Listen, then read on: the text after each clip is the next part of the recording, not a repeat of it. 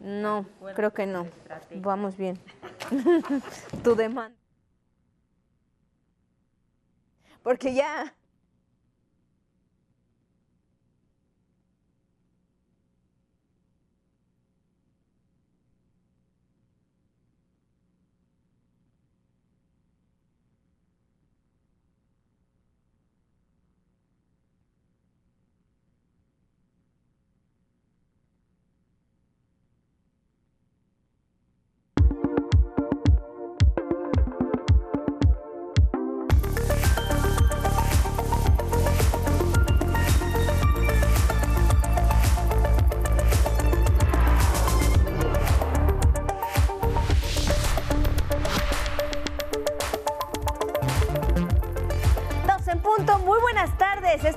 noticias más destacadas de este martes al momento.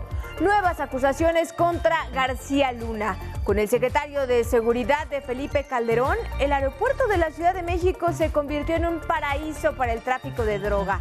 Y de los agentes de la Policía Federal, los reyes de ese paraíso. Le tendremos los detalles desde Nueva York con nuestro enviado especial, Luis Méndez país vive tiempos de definiciones. ¿Se está con el pueblo o con la oligarquía? Así lo precisó esta mañana el presidente López Obrador al referirse a la llamada Plataforma Colectivo por México, a la que consideró como una ala moderada del bloque conservador, aunque dijo que tiene derecho a expresarse y se debe respetar. Sigue creciendo el aeropuerto Felipe Ángeles. Aeroméxico iniciará la operación de vuelos directos a Estados Unidos desde el AIFA. La economía mexicana registró un crecimiento de 3% a tasa anual en 2022. Así lo reporta el INEGI, destacando que fue impulsado por los altos niveles de empleo y un considerable repunte del consumo privado. En el mundo, Columbia Británica en Canadá despenalizó la posesión y consumo de drogas duras como la cocaína, heroína y fentanilo. Con esta medida busca combatir la crisis de opioides que ha dejado más de 10.000 muertes por sobredosis desde que declaró el estado de emergencia de salud pública en 2016. Y en los deportes, en el fútbol mexicano femenil, intensos duelos y muchos goles. Al concluir la jornada 4 de la liga, siguen invictos los equipos de Monterrey, Tigres y Chivas. En la Liga Femenil se han anotado hasta ahora 134, sí, 134 goles. Es el resumen y con él comenzamos. Hola, hola, ¿cómo están? Muy buenas tardes, bienvenidos a este espacio informativo. Los saludo con muchísimo gusto y también a quienes ya nos sintonizan en el 95.7 de FM, la frecuencia de radio del Instituto Politécnico Nacional. Vanessa Salazar nos acompaña en la interpretación en lengua de señas mexicana y ambas los invitamos a que nos sigan, ya lo sabe, estamos en Twitter, Facebook, Instagram, TikTok y en la página de 11 Noticias. Nos puede mandar bien fácil sus opiniones y comentarios. Solo tienen que escribir hashtag 11 Noticias y con mucho gusto los leemos. Y nos vamos hasta Nueva York porque allá en Brooklyn se calientan las cosas en el juicio contra Genaro García Luna, exsecretario de Seguridad calderonista. Ahora se puso también en el banquillo de los acusados ni más ni menos que al Aeropuerto Internacional de la Ciudad de México, como central del trasiego de drogas en la primera década del siglo. Y allá estás tú, Luis Méndez, con todos los detalles. Adelante, platícanos, te saludo con gusto. Muy buenas tardes. ¿Qué tal Carla? Buenas tardes a ti y al auditorio de 11 Noticias. Los saludos desde la Corte Este en Brooklyn, Nueva York, en donde se desarrolla el juicio en contra de Genaro García Luna, a quien las autoridades estadounidenses acusan de colaborar con el narcotráfico.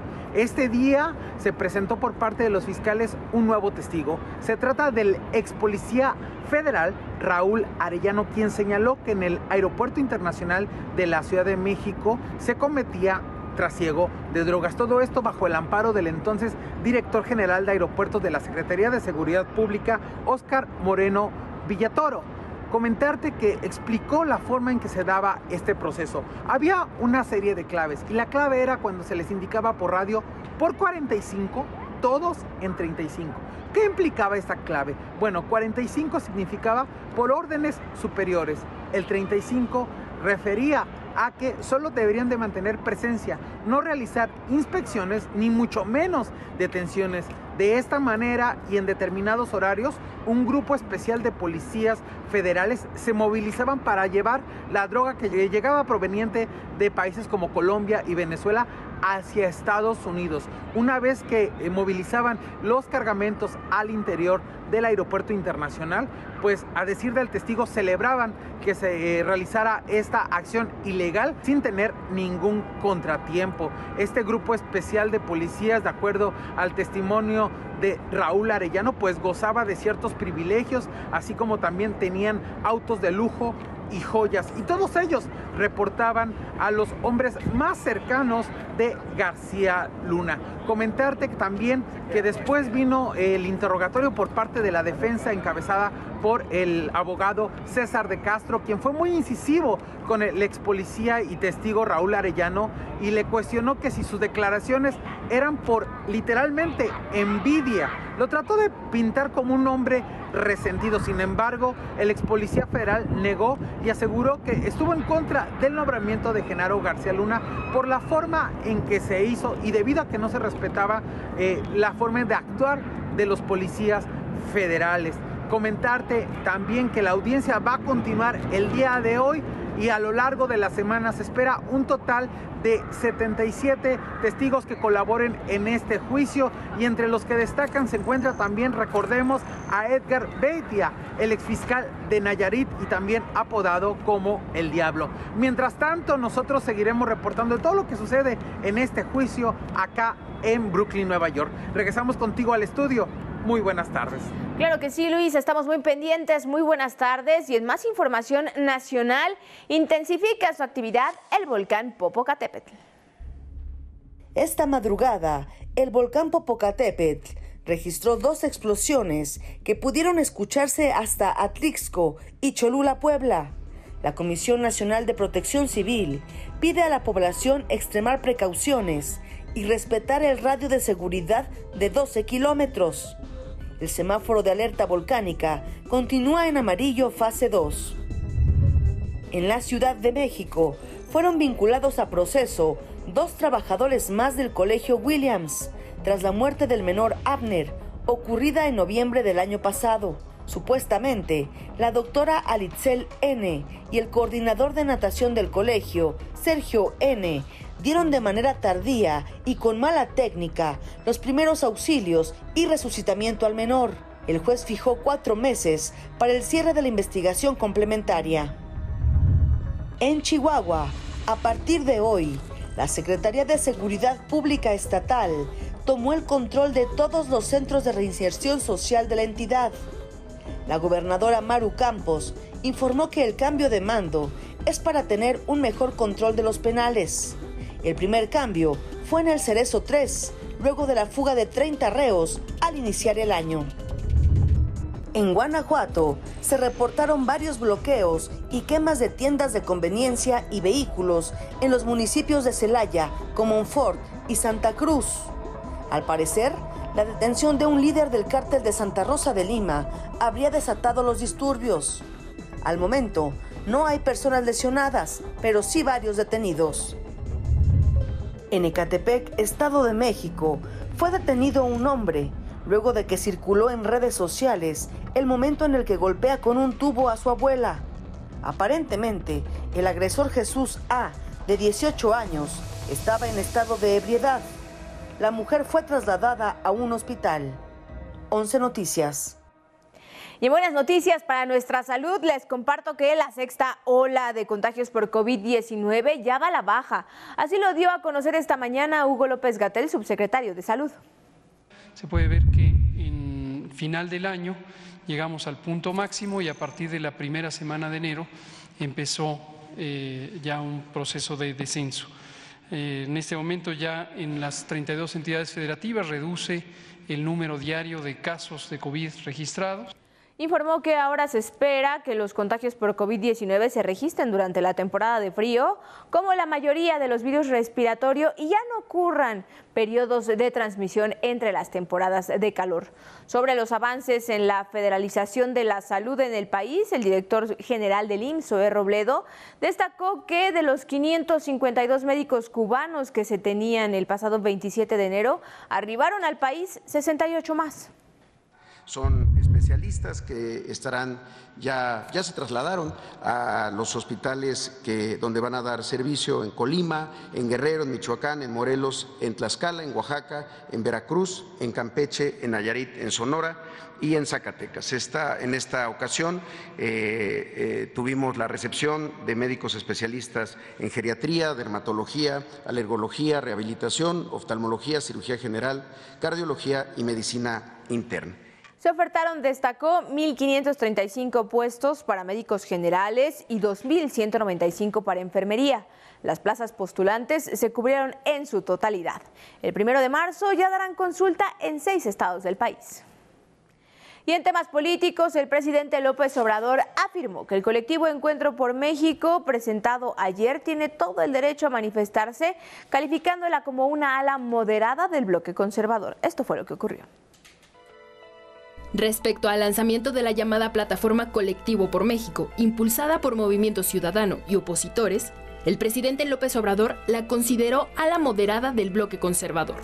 Están pues eh, en contra de nosotros, de la transformación del país, de lo que estamos nosotros llevando a cabo con millones de mexicanos, pero están en todo su derecho de expresarse, de manifestarse. Nosotros estamos obligados a garantizar el derecho a disentir. El colectivo es encabezado por personajes como Francisco Labastida, Clara Hussitman, José Narro Robles, Diego Valadez, Francisco Barnes de Castro, Dante Delgado, Carlos Salazar y Patricia Mercado, entre otros. El Ejecutivo Federal consideró que se viven nuevos tiempos. Estamos viviendo en un momento de definiciones y esta ancheta está muy angosta no hay para dónde hacerse. Es estar con el pueblo o con la oligarquía. 11 Noticias, Denis Mendoza. De los tiempos de definición va la crónica de don Miguel Reyes Razo. Hoy vivimos, estableció el presidente Andrés Manuel López Obrador, tiempos de definición. O estamos con el pueblo o estamos con la oligarquía se presenta un colectivo de personas que no están de acuerdo con la transformación que emprendemos y el pueblo apoya. Colectivo que juzgo a la moderada de mis adversarios, los conservadores. Colectivo que tiene todo el derecho de existir y presentarse ante la nación. Usa la libertad que mi gobierno garantiza y no persigue ni acosa a nadie. Colectivo que nos enseña ¿Qué anima en verdad a las personas?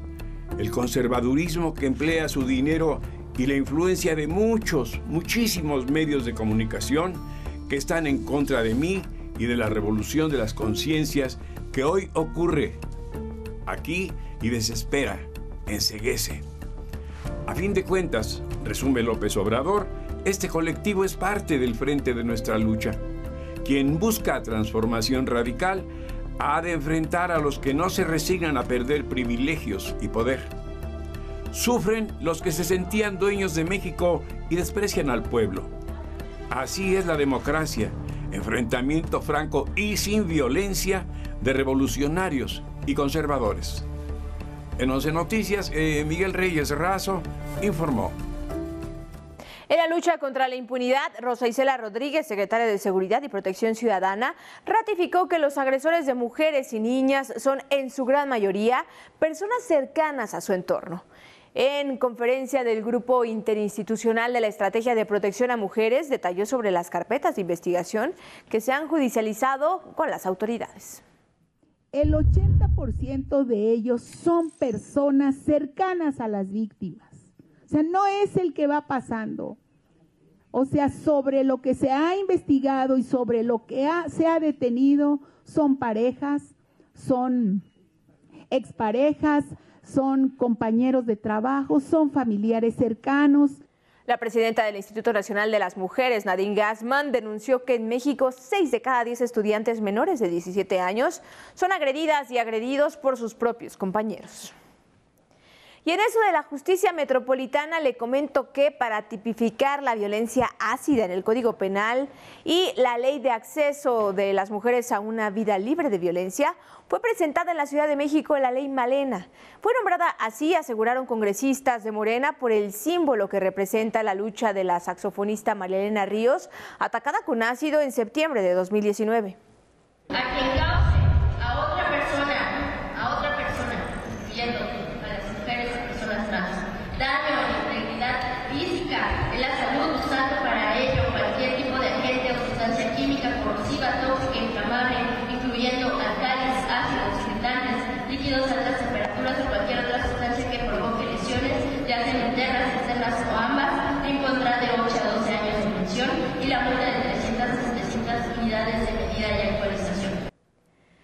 más información, como bien sabemos, se aproxima la celebración del Día de la Candelaria y con esto se cierra el ciclo de Navidad. Sin faltar, obviamente, los tamales que deben pagar quienes sacaron al Niño Dios en la rosca de Reyes.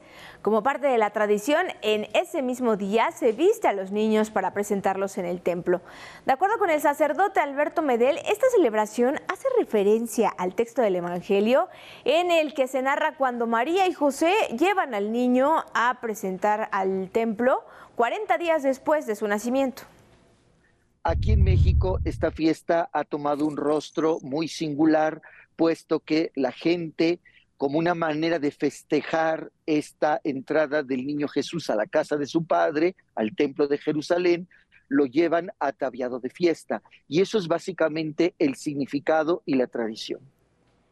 Y en el centro histórico de la Ciudad de México, justo en la calle de Talavera, donde padrinos y madrinas del Niño Dios se dan cita para adquirir el traje para vestir a los niños Dios y seguir con esta tradición, se encuentra nuestra compañera Nicteja Germán con el reporte. Muy buenas tardes, Nicteja. Adelante con tu reporte. Así es que tal, muy buenas tardes. Nos encontramos en calle Talavera en el centro de la Ciudad de México y es que es hasta este punto donde los creyentes del Niño Dios acuden a comprar eh, algunos productos necesarios para poder vestirlo, algunos este, accesorios, incluso poder restaurarlo para poder presentarlo en la misa del 2 de febrero, Día de la Candelaria. Pudimos platicar con algunos de ellos. Si les parece, vamos a escucharlos. ¿Qué cree que no es mío? Es de mi hijo. Se lo regalaron una amiguita y pues me dijo mi, me dijo su mi hijo, llévalo a vestir, mamá. Y lo traje a vestir. Pues como es primer año, va a ser de bautizo un blanco. Lo pienso vestir de un ángel, de un ángel.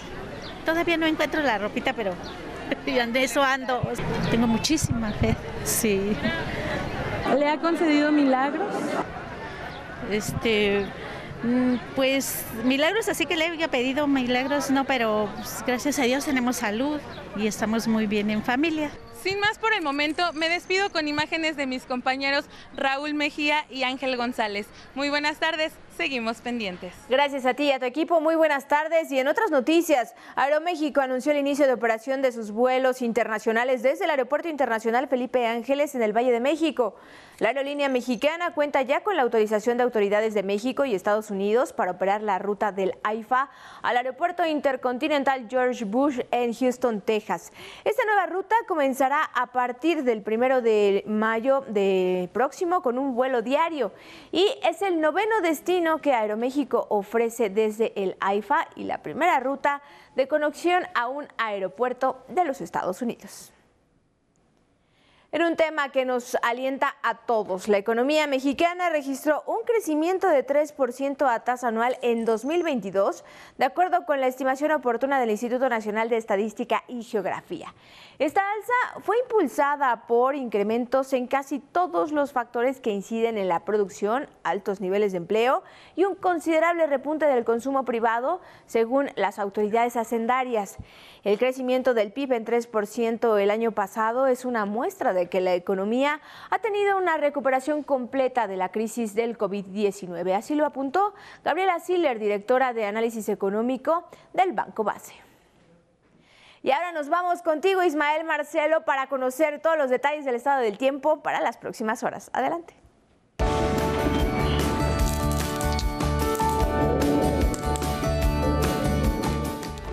Muy buenas tardes. Acompáñeme a conocer el estado del tiempo para las próximas horas. Nuestra atención se centra en la quinta tormenta invernal de la temporada y en los frentes fríos número 28 y 29 que mantienen las condiciones para la caída de nieve o agua nieve en Baja California, Sonora, Chihuahua, Coahuila, Durango y en el norte de Sinaloa. Estas son las primeras imágenes de las nevadas que se presentaron esta mañana en Huachochi, Krill y Parral, allá en Chihuahua, y en la Sierra de San Pedro Mártir, Baja California Sur. Veamos los detalles en nuestro pronóstico regional. Como le anticipaba, este martes tendrán lluvias y vientos fuertes, así como temperaturas frías y nevadas en Baja California, Sonora y en la Sierra Norte de Sinaloa. También habrá mucho frío en el norte del país, con nieblas y lluvias que podrían generar encharcamientos o inundaciones, así como nevadas en Chihuahua, Coahuila y Durango. Precipitaciones de menor intensidad se esperan en Veracruz, Oaxaca, Tabasco, Chiapas y en la península de Yucatán, donde esta tarde tendrán ambiente caluroso. En contraste, en el Valle de México dominarán cielos despejados, temperaturas cálidas y sin precipitaciones. Y en el occidente nuevamente experimentarán una tarde soleada con temperaturas por arriba de los 30 grados Celsius en toda esta región. Pasamos al pronóstico para algunas ciudades de la República Mexicana. Será una tarde nublada y lluviosa en Monterrey Nuevo León. El ambiente es fresco con 14 grados de máxima, así que maneje con mucha precaución. También lloverá toda la tarde en La Paz, Baja California Sur. Allá la máxima llegará a 18 grados Celsius. Para la ciudad de Aguascalientes se pronostica cielo despejado y ambiente cálido, pues la máxima llegará a 26 grados. Para quienes nos sintonizan en Iguala Guerrero, tendrán una tarde muy calurosa, sin lluvias y una máxima de 32. Y en Peto, Yucatán, dominará cielo medio nublado con posibilidad de lluvias ligeras en las próximas horas. Llegarán a 31 grados de máxima. Hasta aquí la información del estado del tiempo para esta tarde. Muchas gracias por acompañarme y buen provecho.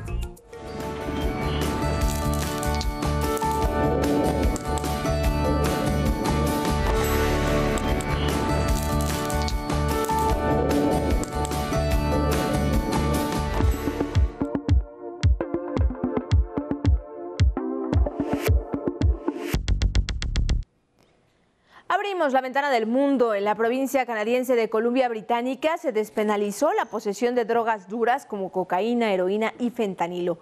El objetivo es combatir la crisis de opioides que se vive esa, en esa provincia desde 2016. La medida que comenzó a aplicarse hoy permite a los adultos poseer hasta 2.5 gramos de estas drogas. En lugar de ser multados o encarcelados, pues ahora recibirán información sobre los programas de tratamiento de adicciones. Además, no les incautarán la sustancia, aunque la venta y tráfico de estas drogas sigue siendo ilegal. Columbia Británica es el epicentro de la crisis de opioides de Canadá, con más de 10.000 muertes por sobredosis desde que declaró el estado de emergencia de salud pública en 2016. En Europa, miles de franceses tomaron las calles por segunda vez para protestar contra la propuesta de reforma de pensiones del presidente Emmanuel Macron, que pretende aumentar la edad de jubilación de 62 a 64 años. Estuvieron encabezadas por trabajadores de los sectores energético, educativo y transportes principalmente en las ciudades de París, Nantes, Nantes Rouen y Lyon. Las escuelas suspendieron clases y el transporte público tuvo graves afectaciones. En París, ciudadanos encapuchados se enfrentaron a policías quienes les lanzaron gases lacrimógenos. Y nos vamos a Estados Unidos, donde lamentablemente seis trabajadores migrantes mexicanos murieron en un accidente carretero en Louisville, Nueva York, cerca de la frontera con Canadá. Tres eran originarios de Puebla, dos de Chiapas y uno se desconoce su origen. Tenían entre 25 y 45 años. Sus familiares ya fueron notificados de estos acontecimientos. Ellos viajaban en una camioneta propiedad de la empresa donde trabajaban cuando se impactaron contra un camión de carga. Revisaremos los antecedentes del operador de la empresa. Nuestra misión no solo es ver qué sucedió, sino por qué y recomendar cambios para evitar que esto ocurra de nuevo. En Pakistán aumentó a 100 el número de fallecidos durante el atentado de este lunes en una mezquita en la ciudad de Peshawar. Las autoridades lo consideran como uno de los ataques más letales contra un templo islámico. Cerca de 400 policías acudían al servicio religioso cuando un hombre se detonó con explosivos. Los cuerpos de rescate remueven aún los escombros para buscar posibles sobrevivientes, mientras el gobierno declaró luto nacional en memoria de las víctimas.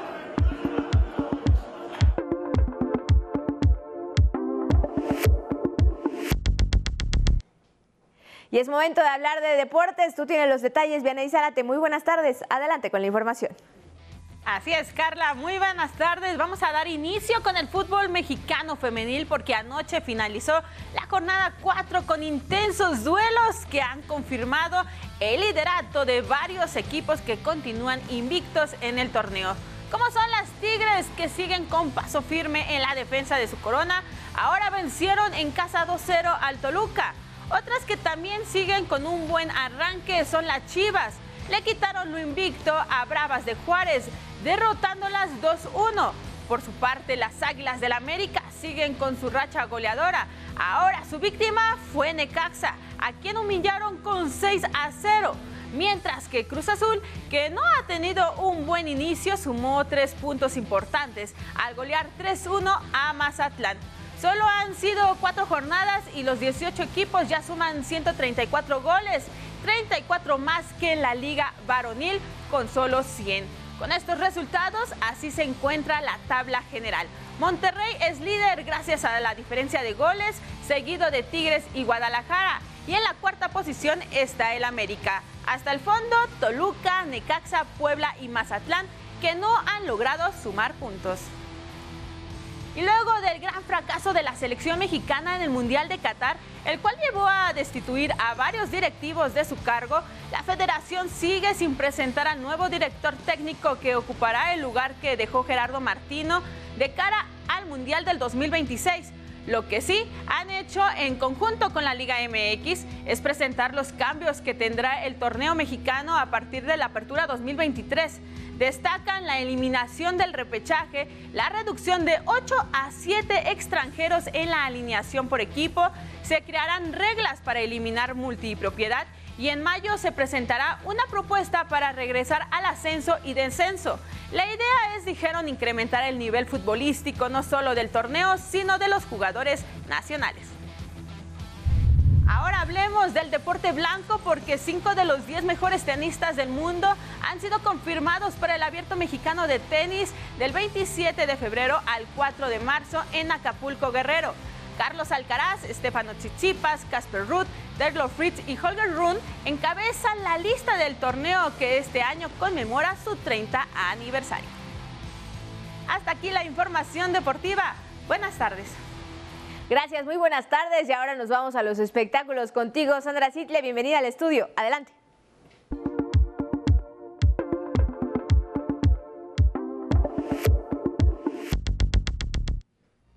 Gracias, Carla. Muy buenas tardes. Pues la despedida de Elton John es la gira con la recaudación más alta de la historia.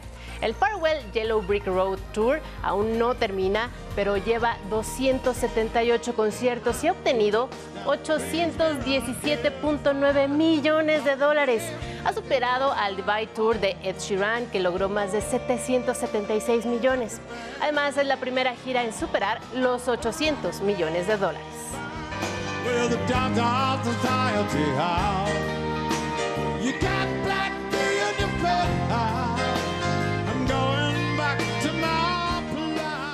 Los Tigres del Norte se presentarán por primera vez en la Arena Ciudad de México. El Siempre Contigo Tour llegará el 9 de junio.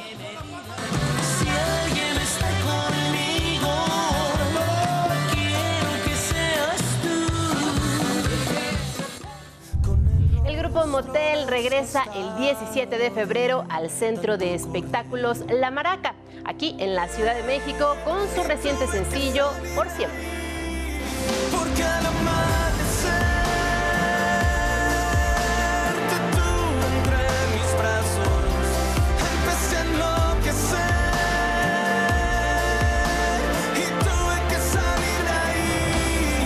Pues este fue el tercer sencillo de, mm, pues, de esta etapa nueva. Em, sacamos primero Bailando al Amanecer, luego Morir Aquí, que fueron canciones más prendidas, y esta que ya es una canción pues, más tranquila, una baladita.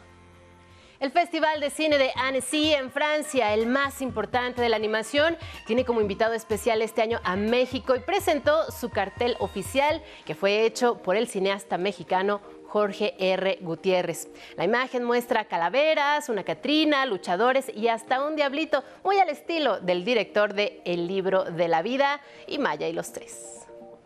Los espectáculos, Carla, muy buenas tardes. Gracias, Sandra. Muy buenas tardes. Gracias a ustedes por acompañarnos en esta emisión. Y hoy nos vamos a ir con extrañas imágenes de las cosas que se ven en el metro de París, allá en Francia. No dude que el metro de la Ciudad de México se vea cosas igual de sorprendentes. Ahí tiene las imágenes, disfrútelas, que tenga muy buena tarde, muy buen provecho y nos vemos mañana.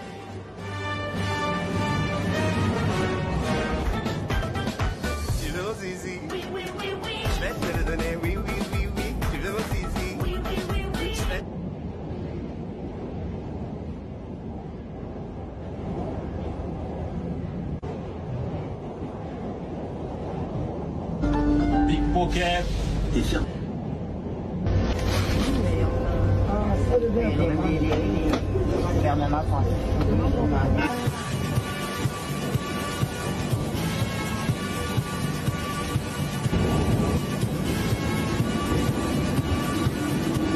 On découvrait ici, sur Terre, d'autres mondes inexplorés, où tout serait possible.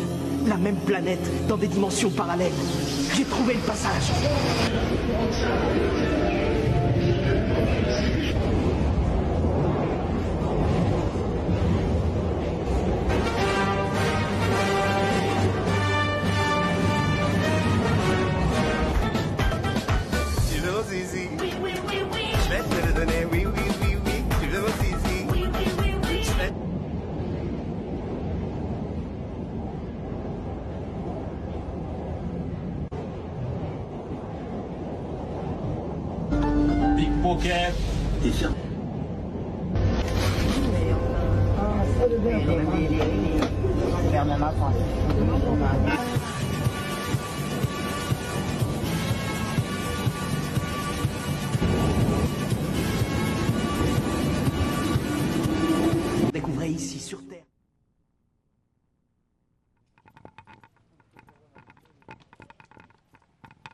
¿Se quiere subir? Sí. Micro 1. 1 y 2, sí, señor. 1, 2, 3, 2, 3, 4, 5, 6. George, ¿me ayudas con el de aquí que se me está cayendo? ¡Ah, ese es mi boobie! 1, 2, 3, 2, 3, 4, 5, 5, 6, 7, 8, 9, 10. 1, 2, 3, 2, 2, 2, 2, 2. Ok.